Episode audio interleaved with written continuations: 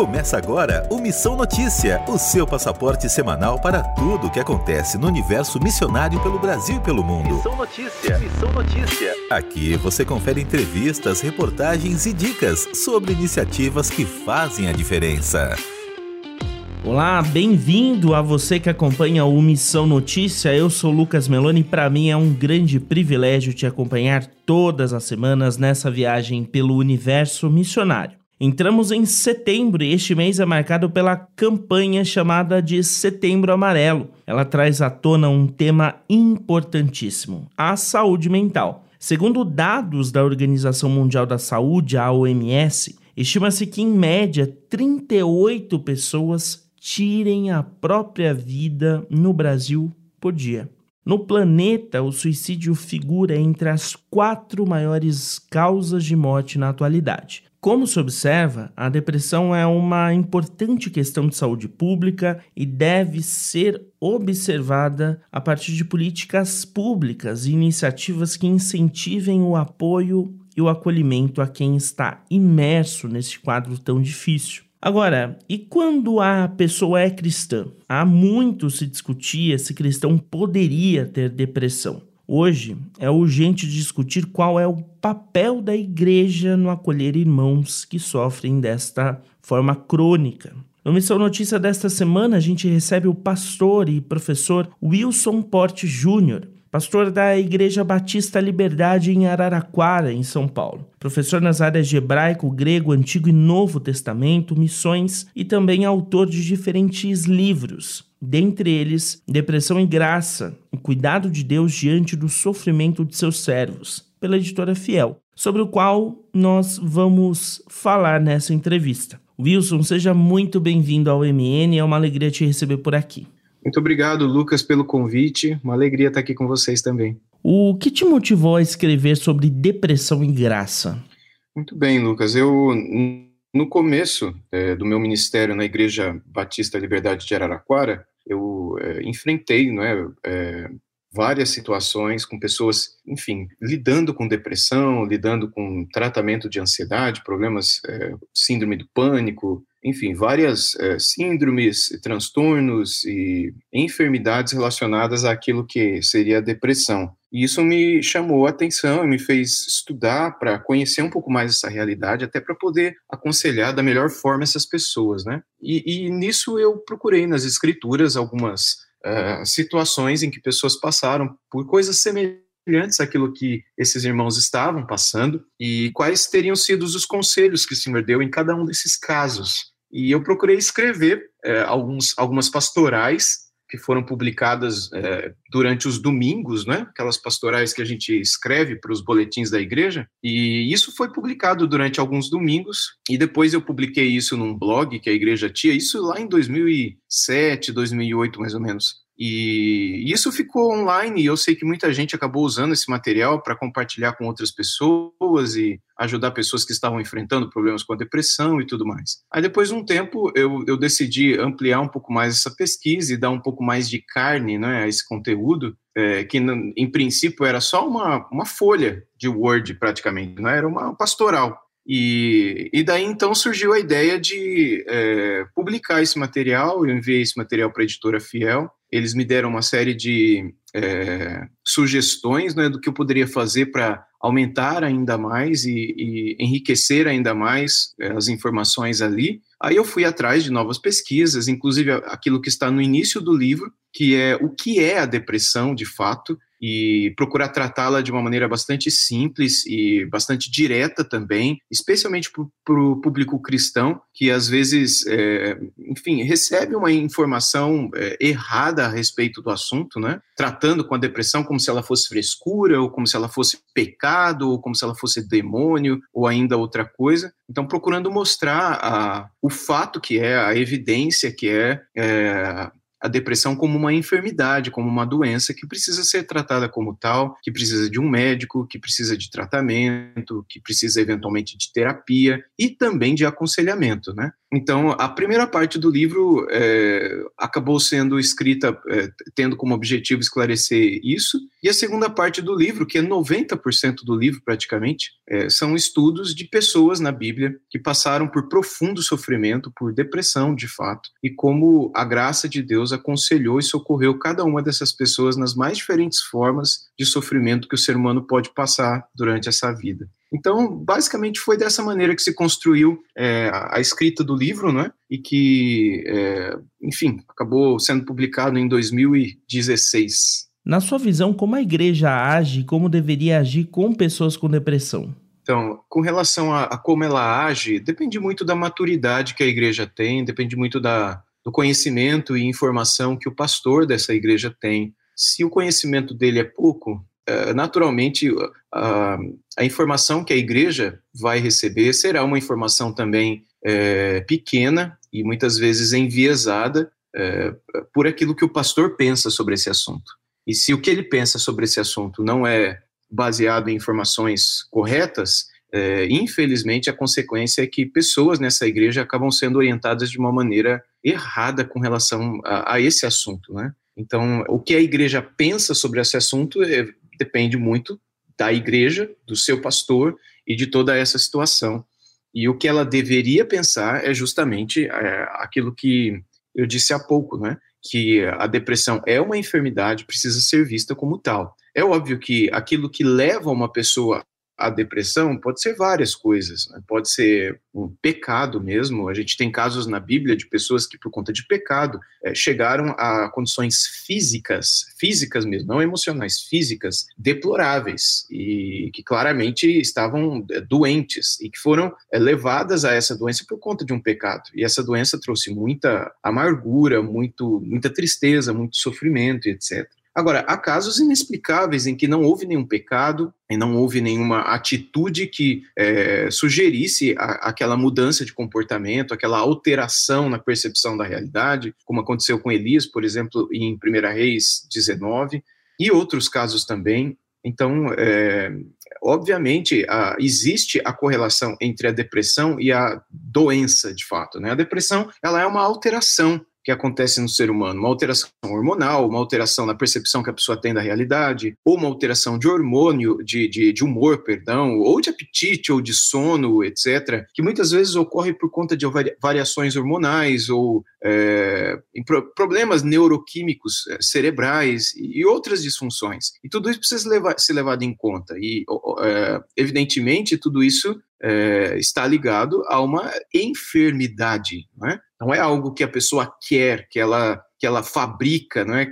E que pode ser ocasionado por conta de um pecado, mas pode ser ocasionado também por conta de uma genética que a pessoa tenha, pode ser ocasionado também por conta da faixa etária que a pessoa está, é, por exemplo, mulheres no momento em que é, estão passando pela adolescência ou numa fase mais idosa, né, os dados demonstram que por conta de alterações hormonais que acontecem, mulheres que passam pela menopausa também, é, elas estão mais propensas, por conta dessas alterações hormonais, a desenvolverem algum tipo de depressão. Não todas, obviamente, mas é, é, o caso que se percebe em algumas dessas pessoas. Mulheres também no momento do parto, muito se fala da depressão pós-parto, né? é justamente por conta dessas questões hormonais que acontecem no corpo da mulher no momento em que ela está dando à luz.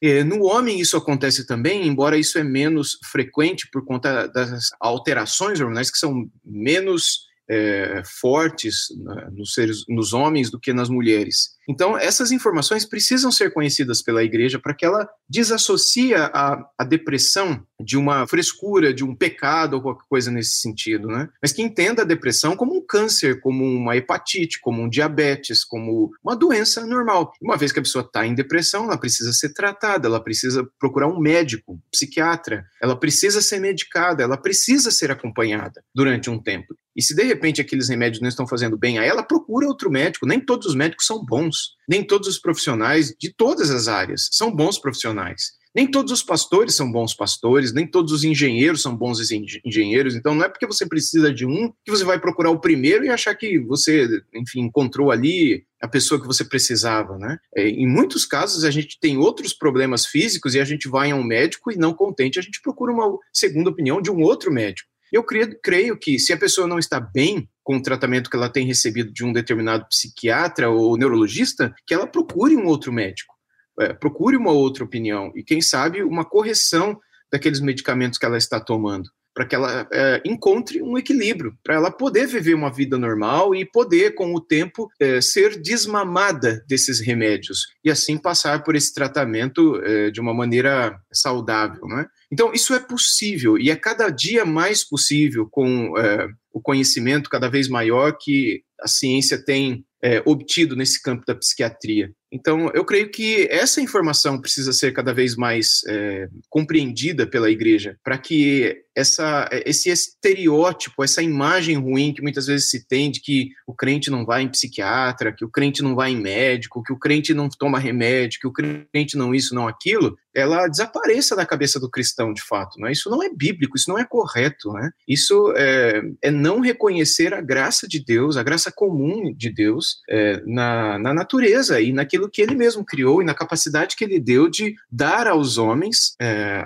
sabedoria para poder descobrir cirurgias, remédios, tratamentos e tantas outras coisas para o nosso próprio bem. É graça de Deus isso, não é? Isso não é glória ao médico, glória a quem quer que seja, é graça de Deus para todos nós. Então eu creio que essas são algumas coisas básicas que a igreja precisa saber para que ela não é, tenha esse preconceito é? na hora de ter de ir a um médico e ter de se consultar e ter de se tratar quando essa pessoa está já de fato passando por uma depressão. No processo de produção do livro, o que mais falou alto contigo? Qual o principal aprendizado que o senhor carrega desse projeto? É, é ver que Deus, apesar dos nossos pecados, apesar das nossas é, questões não respondidas, né, apesar dos momentos que a gente passa e que a gente nem mesmo sabe se, é, por que, que a gente está passando, né, ele é sempre gracioso e bondoso. É, nas escrituras, em alguns casos em que é, é descrito um profundo sofrimento na vida daquela pessoa, um, profunda, um profundo abatimento. E mesmo quando é em caso de pecado,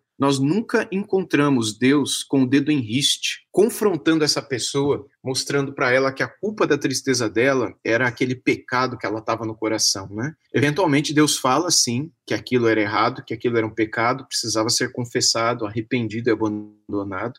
Porém, a forma como Deus faz é de tal modo graciosa e bondosa e misericordiosa, que eu creio que essa é a maior lição que eu, que eu aprendo nas escrituras. Porque a maioria das pessoas, quando lida com pessoas em depressão, não costuma não ter muita paciência, costuma tratar de maneira rude ou confrontadora, com o dedo em riste, é, tacando na cara, procurando desculpas, pro, enfim, piorando a situação daquela pessoa. E a gente não vê isso em, em, em Deus. E algo que, que mais me marcou foi a experiência que o profeta Elias teve, em que, é, embora pessoas procurem encontrar pecado ali na vida de Elias, Deus não aponta nenhum, nenhum anjo de Deus que foi servi-lo no deserto, também nenhum. É, muito pelo contrário, apesar de Elias é, ter pensamentos suicidas ali, pedir a morte, né, e fugir para um deserto e ficar deitado e dormindo, e nem mesmo comer, comia, é, mesmo assim, Deus foi até ele, graciosamente cuidou dele, deu comida para ele ali no deserto. Deus fez tudo o que é, Elias não tinha condições de fazer por si mesmo. Então, eu vejo a misericórdia, a graça de Deus no cuidado dessas pessoas como um exemplo da maneira como nós também devemos cuidar uns dos outros em meio aos sofrimentos que conhecidos, irmãos, familiares, etc., passam é sempre olhando para Deus no cuidado com Elias e procurando tratar dessas pessoas da mesma maneira como Deus tratou Elias e como certamente ele vai tratar de nós quando nós passarmos por uma situação semelhante. Neste mês de setembro amarelo, muito se discute sobre a saúde mental. Qual é a reflexão que nós, cristãos evangélicos, devemos propor para a realidade da igreja? Então, eu creio que é, é procurar agir como o anjo de, de Elias agiu, como o Senhor é, cuidou de Elias por meio daquele anjo, como o próprio Senhor cuidou de Elias. Que a gente vê ali, a gente vê também isso no caso de Jonas, né, quando ele fica profundamente amargurado com a conversão de Nínive, ele fica mais triste, né, por conta da é, enfim, primeiro ele fica triste por conta da conversão de todo mundo lá, ele queria que o pessoal fosse para o inferno mesmo. Segundo, ele fica triste porque aquela planta morreu, que Deus é, fez com que crescesse, depois colocou uma larva ali. E Deus diz né, que Deus ah, mostra para ele aquilo que estava errado né, no comportamento, no pensamento dele, mas a, a forma como Deus o faz é, é diferente. É, a forma como Deus trata com Caim é diferente. Quando a gente vê Caim desejoso de matar o seu irmão Abel, Deus é, pergunta para Caim, né, por que, que descaiu o teu semblante? E na língua hebraica, essa expressão descair o semblante é estar profundamente abatido, é estar tá com o rosto para baixo, sabe, está mal, bem mal mesmo, né? Caim queria matar o irmão dele, e essa era a vontade dele. Então havia ódio, havia muita tristeza e sofrimento, pensamentos assassinos que por fim se tornaram é, é, assassinato mesmo. E Deus, quando chega a Caim, é, Deus pergunta por que, que você está assim. Né? Deus fala com ele: é, cumpre a ti dominar, é, o pecado jaz à porta, cumpre a ti dominar. Ou seja, Deus trata com ele de maneira bondosa, mostra o que estava acontecendo, diz o que ele tinha que fazer, com paciência. E eu creio que é, essa é a maneira como eu devo tratar você, caso eu encontrá-lo numa situação como essa, numa situação de profundo sofrimento e tristeza, né? Me chama a atenção também, na, voltando à história de Elias, como no final da vida dele, Deus o leva lá para o Monte Oreb e ele entra numa caverna ali, pede para morrer e tal, fica triste naquele lugar escuro e, enfim. E aí Deus eh, pergunta para ele o que, que você está fazendo aqui, Elias. E aí ele diz: Ah, mataram todos os teus profetas, o povo abandonou a tua aliança e derrubaram os teus altares, né? Só sobrou eu e estão querendo matar minha vida.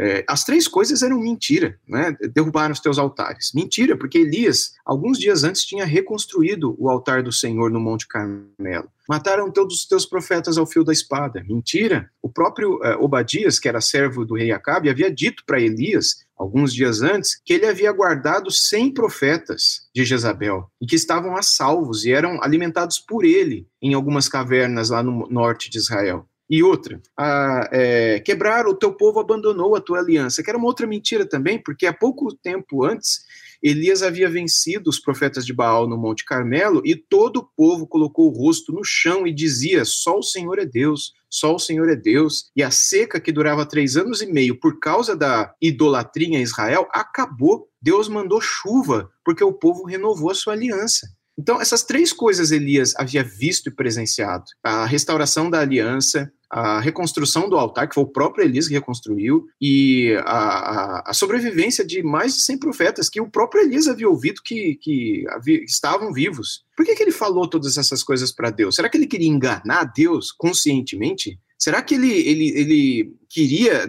da, sabe, enganar Deus para poder morrer, como era a vontade dele?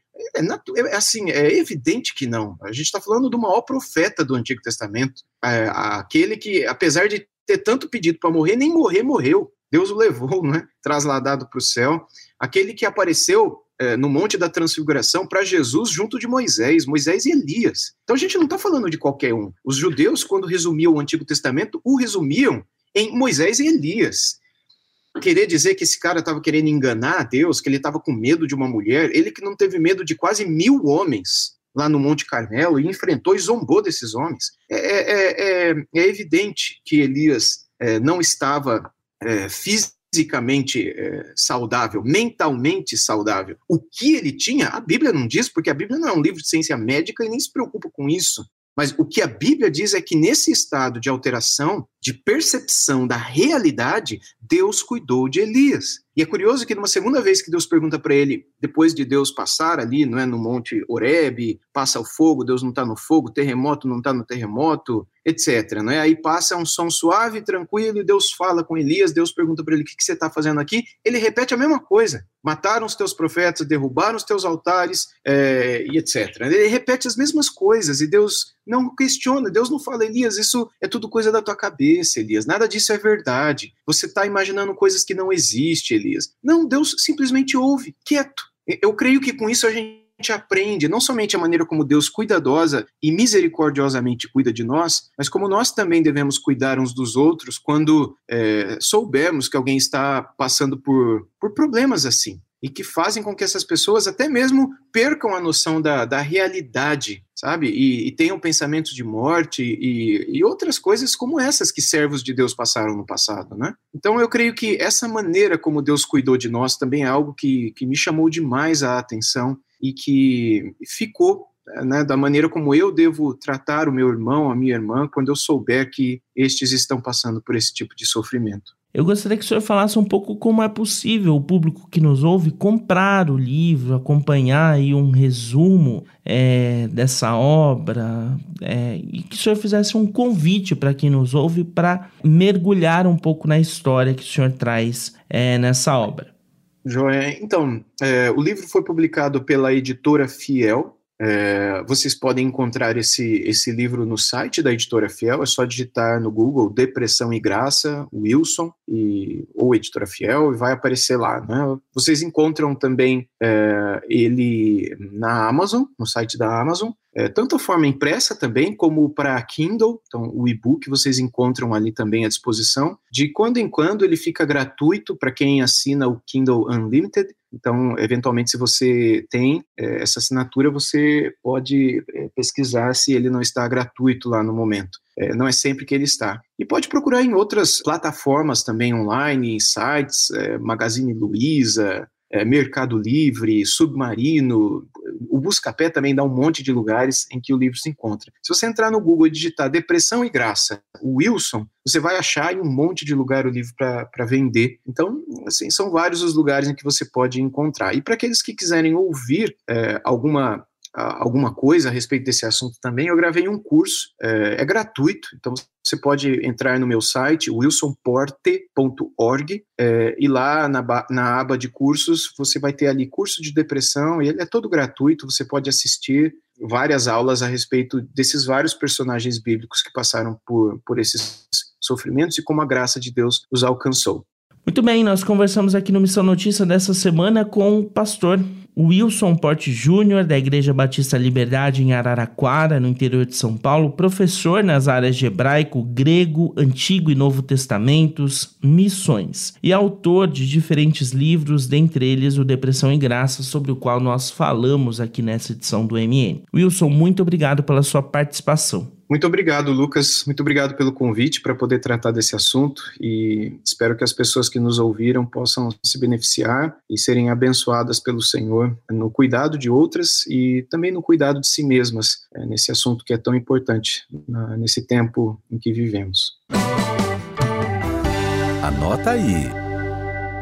No Anota aí desta semana, a dica é o livro Culpa e Graça, do Paul Tournier, que ganhou relançamento em uma parceria entre a Sal Editora, do Ministério Sal da Terra, e a editora Ultimato. Na obra, o autor traz à tona o que a Bíblia diz sobre essa dualidade que pode colocar o ser humano contra a parede, mas que também mostra o porquê e graças a quem ele é livre. Mais do que dialogar com a realidade e os desafios da igreja contemporânea, é possível dizer que Culpa e Graça pode ser uma inspiração para as comunidades de fé locais. De certa forma, Tournier instiga a uma reflexão sobre a essência de ser cristão, algo que é muito superior a dogmas ou doutrinas. O texto lança luz sobre como devemos entender o amor e a graça de Deus, bem como as nossas relações sociais a partir das Escrituras. A dica dessa semana então é Culpa e Graça de Paul Tournier, relançamento da Sal Editora e da Ultimato. A venda pelo site mesapreparada.com/livro. Esse foi o anota aí desta edição.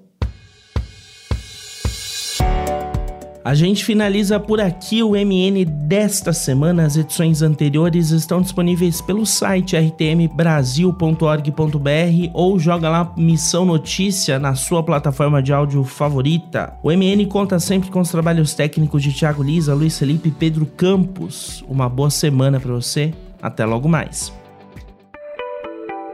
Você acabou de ouvir Missão Notícia. Ouça as nossas edições anteriores em transmundial.org.br. Semana que vem, nossa viagem continua com mais descobertas missionárias pelo mundo.